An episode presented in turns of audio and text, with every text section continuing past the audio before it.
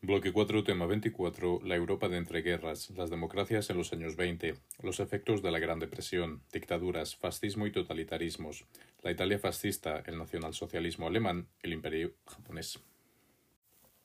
El fin de la Primera Guerra Mundial va a suponer el triunfo de la democracia sobre los modelos autoritarios, ya que en 1919 la democracia se va a establecer como el sistema político predominante a nivel internacional. No obstante, durante el periodo de entreguerras, que va a comprender desde 1919 hasta el estallido de la Segunda Guerra Mundial en 1939, numerosas dificultades políticas y económicas van a suponer importantes crisis dentro de los sistemas democráticos que van a permitir el florecimiento de movimientos autoritaristas y el establecimiento de dictaduras, sobre todo impulsadas por el movimiento fascista. El crack de 1929 va a suponer este empuje final a los movimientos autoritarios en las democracias que no tenían un sistema consolidado y que va a tener especial incidencia en Alemania, en Italia y también en Japón, debido a las consecuencias que la alianza entre estos tres estados va a tener durante la Segunda Guerra Mundial. Entrando a analizar así la situación de la democracia en los años 20, debemos destacar el impulso democrático que va a suponer la Conferencia de París de 1919 por parte de Francia, del Reino Unido y de los Estados Unidos, que van a promover la democracia como el sistema político. Dentro del contexto histórico, debemos señalar que a partir de este momento, los efectos de la, de la Primera Guerra Mundial van a destacar, por ejemplo, la destrucción del tejido industrial, lo cual va a suponer un estancamiento y una reducción de la economía de los países eh, contendientes en Europa. También una importante reducción demográfica, lo cual va a tener efectos también sobre el trabajo y sobre el consumo dentro de estos estados, generando así una serie de dificultades económicas que van a incluir también la transición de la economía de guerra a una economía de paz, una importante caída tanto de la producción como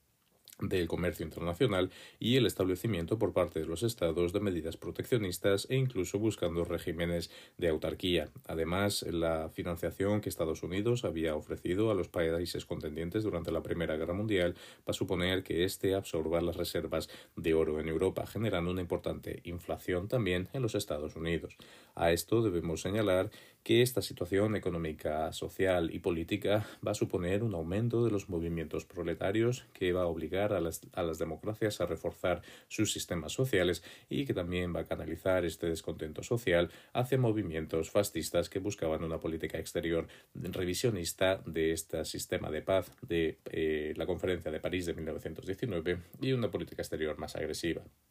En el caso de Francia nos encontramos en la Tercera República, donde eh, Francia va a ser el país que más afectado va a estar por el conflicto o por la destrucción que va a suponer la Primera Guerra Mundial, con 1,4 millones de muertos y una importante pérdida tanto del tejido industrial como de infraestructuras como de la población joven. Además, debido a la falta de los fondos para la reconstrucción y de este aumento de los movimientos proletarios, se van a desarrollar importantes conatos de inestabilidad política y van a llevar a la creación de un frente nacional en las elecciones eh, generales. Por otro lado, en Alemania nos encontramos en el sistema de la República de Weimar, una, sociedad que se va a encontrar humillada por las condiciones establecidas en el Tratado de Versalles eh, de posguerra, donde también van a sucederse importantes conatos de inestabilidad política, con incluso intentos de golpe de Estado y destacando, por ejemplo, la revuelta de la Liga Espartaquista. Además, este, esta molestia social se va a canalizar hacia movimientos que van a defender el intervencionismo eh, por parte del Estado, así como el revisionismo de la paz. Por otro lado, en Gran Bretaña nos encontraremos con un gobierno de coalición dirigido por Lloyd George que va a perder la posición como primera economía mundial a favor de los Estados Unidos, va a tener problemas para adaptarse a la segunda revolución industrial, donde la libra va a ceder eh, paso al dólar como moneda principal en los mercados internacionales y también va a tener efectos a nivel social y político la independencia de Irlanda. En cuanto a Italia, nos encontramos en este caso con un rápido surgimiento del movimiento fascista dirigido por Mussolini, sobre todo a partir de la Marcha de Roma de 1922, que también va a enfocarse en estos aspectos económicos y en la conocida como eh, paz eh, insuficiente o eh, insatisfecha las resoluciones que concernían a Italia tras la paz de Versalles. Por último, los Estados Unidos se va a consolidar como la primera potencia mundial, va a tener menores pérdidas y se va a ver beneficiada en cuanto al desarrollo industrial, al desarrollo bancario, a ser el líder en cuanto a la primera, a la segunda revolución industrial, también bien debido a los recursos que en los que contaba, incluido el petróleo, y va a establecer un sistema de neoaislacionismo a nivel internacional que se va a convertir también en proteccionismo como consecuencia del crack de 1929. Así, la Gran Depresión, el crack de 1929 de la Bolsa de Nueva York, va a tener un importante efecto en, el en la aceleración de estos movimientos autoritarios en las democracias. El desarrollo de este procedimiento podemos eh, datarlo a partir de la primera, del fin de la Primera Guerra Mundial, puesto que, como hemos dicho, Estados Unidos va a suponer el principal soporte financiero para Europa, suponiendo este un importante flujo de capitales para la reconstrucción de los países europeos. No obstante, a consecuencia del crack de 1929, se va a cortar este flujo o este grifo de capitales y Estados Unidos va a iniciar un proteccionismo económico.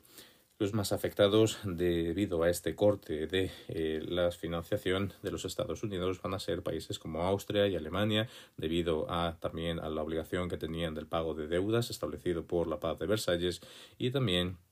en la zona de la cuenca del Danubio, que se verá muy afectada debido a, la, a que era eminentemente de producción agrícola y van a caer tanto los precios de los productos como, de las, como las exportaciones. Por otro lado, Reino Unido se verá, por ejemplo, obligado a devaluar la libra y abandonar el patrón oro y esta situación de tensión económica y social se va a intentar solucionar por parte de los estados estableciendo la moratoria de 1931 de Estados Unidos con Europa y posteriormente la conferencia de Lausana de 1932 donde se va a establecer la suspensión del pago de la deuda por parte de Alemania. En 1933 se convocará la Conferencia de Londres buscando estabilizar la política monetaria internacional, sin embargo, sin llegar a un acuerdo, lo cual va a suponer el inicio de un intervencionismo económico por parte de todos los estados y el establecimiento de medidas, de medidas proteccionistas por los estados europeos también. Los principales efectos que va a tener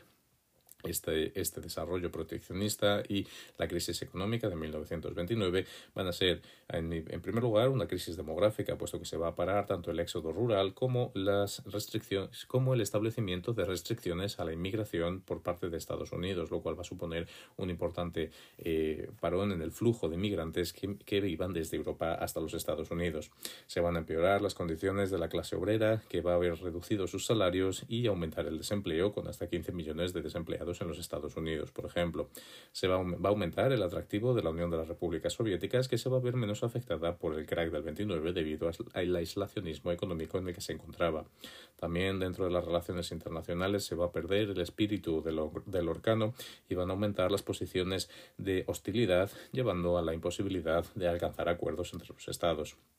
Esto va a suponer también una inestabilidad interna de las democracias que van a ver eh, la necesidad de aumentar sus programas sociales, pero no van a tener contar con los fondos para ello. Así lo, lo destaca, por ejemplo, el informe May en el Reino Unido o la inestabilidad política en Francia, que va a ver cómo eh, van a pasar cinco gobiernos distintos en menos de cuatro años. Por otro lado, como señalábamos, se va a producir este auge de los movimientos fascistas en los, en los países donde las democracias no estaban firmemente consolidadas, debido en primer lugar al descrédito de la democracia, así como este espíritu revisionista y eh, el apoyo al intervencionismo estatal, tanto en la economía como en la sociedad, y también al temor por parte de la burguesía de eh, revueltas de carácter comunista en los, en los países que llevaran una aproximación hacia la Unión Soviética. Entramos así en el desarrollo propio de las dictaduras, los fascismos y los totalitarismos de los años 20. Este van a marcar eh, la pugna entre estas y la democracia, va a marcar el desarrollo de la primera mitad del siglo XX hasta el fin de la Segunda Guerra Mundial en cuanto a la evolución de estos movimientos autoritaristas, fascistas, eh, podemos señalar que van a iniciar sobre todo en la década de los años 20, con el establecimiento de movimientos totalitaristas o de gobiernos autoritarios en Rusia, Italia, Yugoslavia, Portugal, España o Polonia favorecidos, como hemos dicho, por las consecuencias de la posguerra y de la crisis económica, sobre todo del crack del 29 a partir de 1929. En este caso debemos destacar dos sistemas que van a, dirigir o van a ser el paradigma de estos movimientos totalitaristas. Por un lado el nazismo y por otro lado el estalinismo que se va a desarrollar dentro de la Unión Soviética. Importante es destacar que aunque se presentan como antítesis y ambos entre sí y a la vez como solución a la democracia, existen numerosas características comunes entre ambos movimientos. Por ejemplo, estos movimientos eliminan el pluralismo político estableciendo un partido único que somete al resto de los partidos. También se establece una guía social por parte del Estado que interfiere en los aspectos de la vida de todos los individuos, acumulando así todo el poder en el partido único. Por otro lado, se va a promover la movilización desde arriba, es decir, la agitación por parte de las clases dirigentes, señalando una amenaza vital para la supervivencia de la sociedad. Se va a desarrollar una importante maquinaria de propaganda mediante el monopolio de los medios de comunicación y el establecimiento de la censura,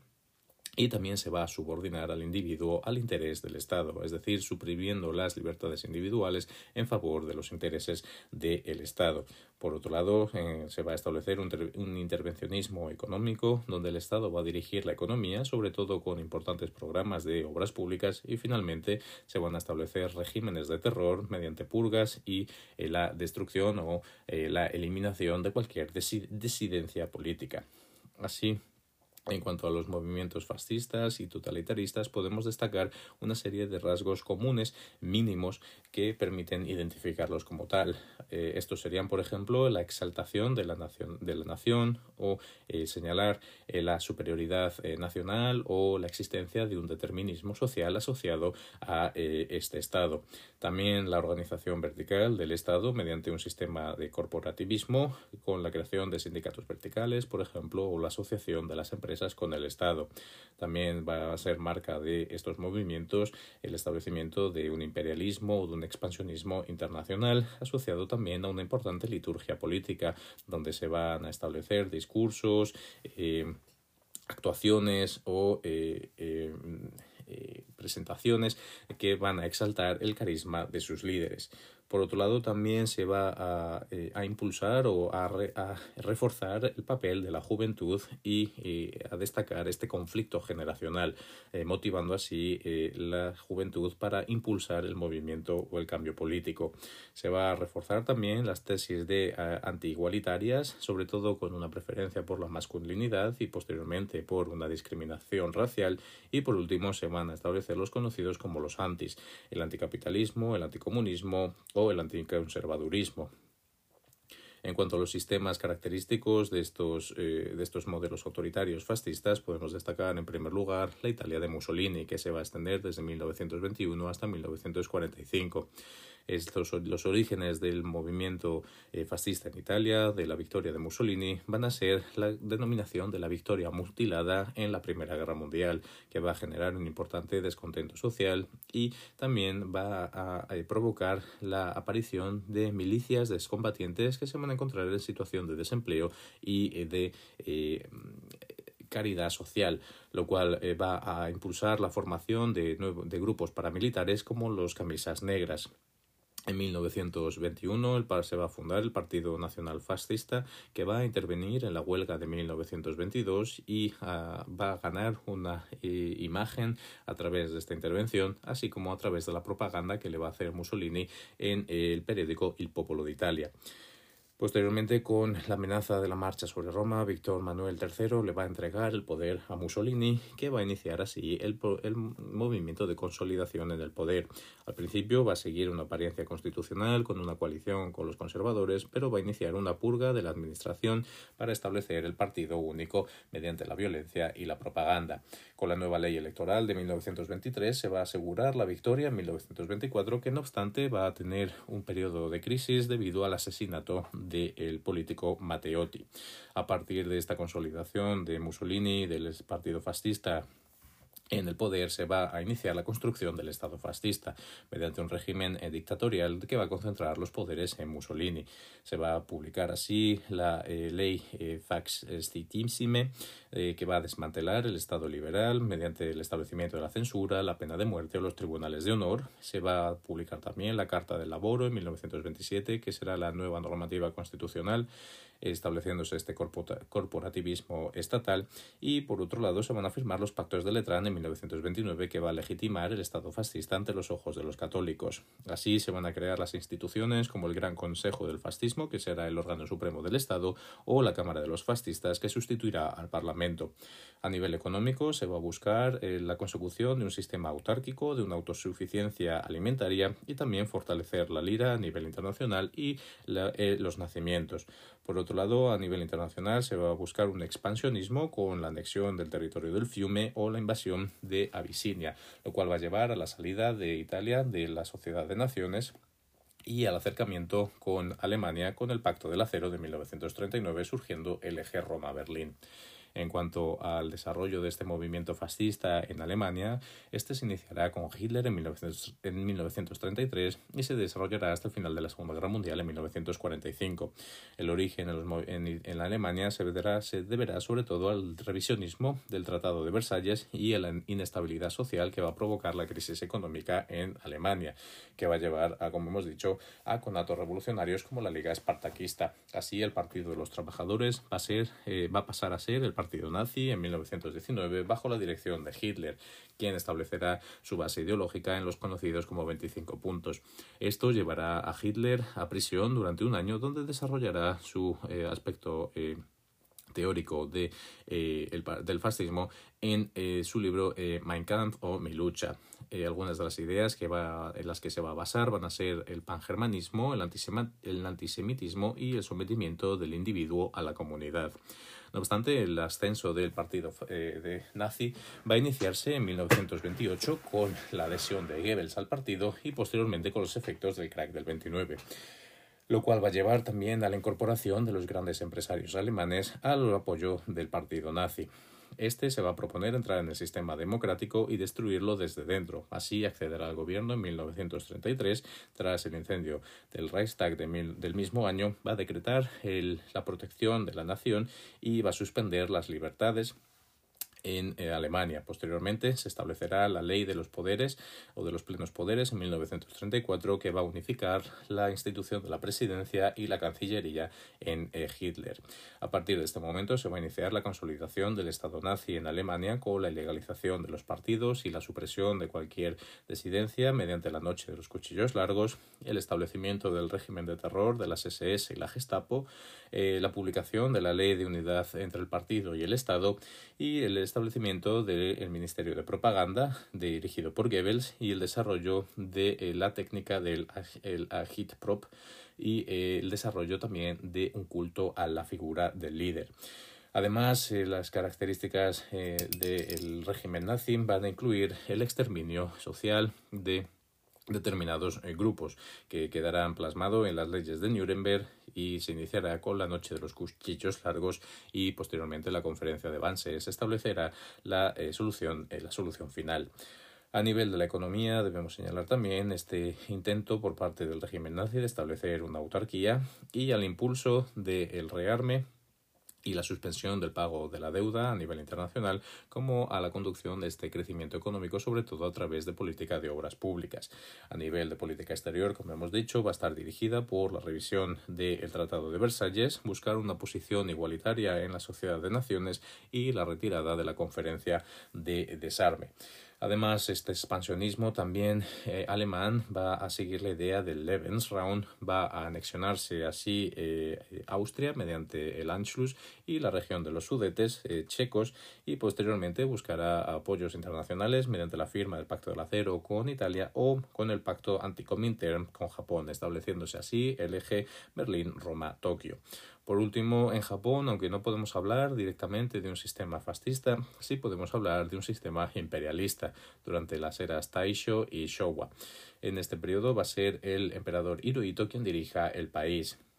el origen de este eh, imperialismo japonés van a ser las ganancias territoriales tras la Primera Guerra Mundial, que va a establecer a Japón como la tercera potencia naval a nivel internacional. Esto va a impulsar el apoyo de las tesis militaristas y el enfrentamiento con los Estados Unidos y con China para aumentar la influencia japonesa en el continente asiático, lo cual eh, va a provocar que este militarismo unido al nacionalismo eh, se fundan para impulsar la cohesión social y la idea del panasianismo para establecer Japón como el hegemón en el territorio asiático. El desarrollo de este imperialismo japonés va a venir de la mano de Hirohito, que llegará al trono en 1926, y eh, no va a suponer, eh, sin embargo, un importante cambio social, puesto que no había, en el caso de Japón, amenaza de partidos obreros o de sindicatos, y no se va a producir una ruptura con el sistema previo, sino que se va a iniciar un desarrollo, favoreciendo así el impulso eh, político del ejército y la adhesión de las corporaciones a esta idea del imperialismo desorbitado para mejorar la economía. Eh, en 1940 se va a producir la fusión de los partidos políticos en la conocida como la Asociación para la Asistencia de la Autoridad Imperial y se va a desarrollar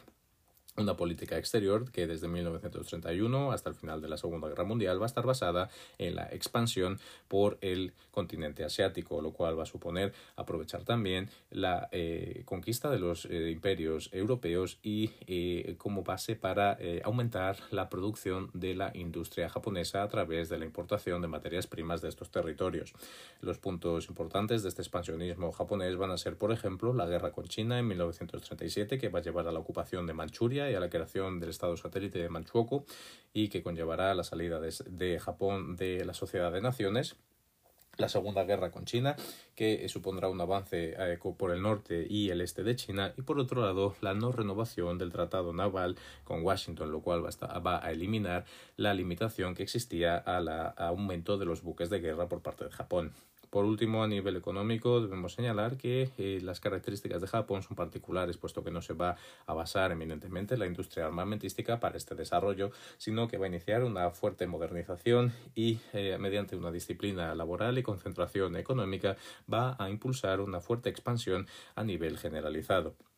Vemos así como el desarrollo de la paz eh, de París de 1919 y las heridas que va a dejar abiertas, así como las consecuencias económicas y sociales que van a, provocar tanto esta, eh, esta conferencia de paz como el crack de 1929, van a favorecer el desarrollo de movimientos autoritarios durante la década de los años 20 y los años 30 que culminarán con el estallido de la Segunda Guerra Mundial en 1939.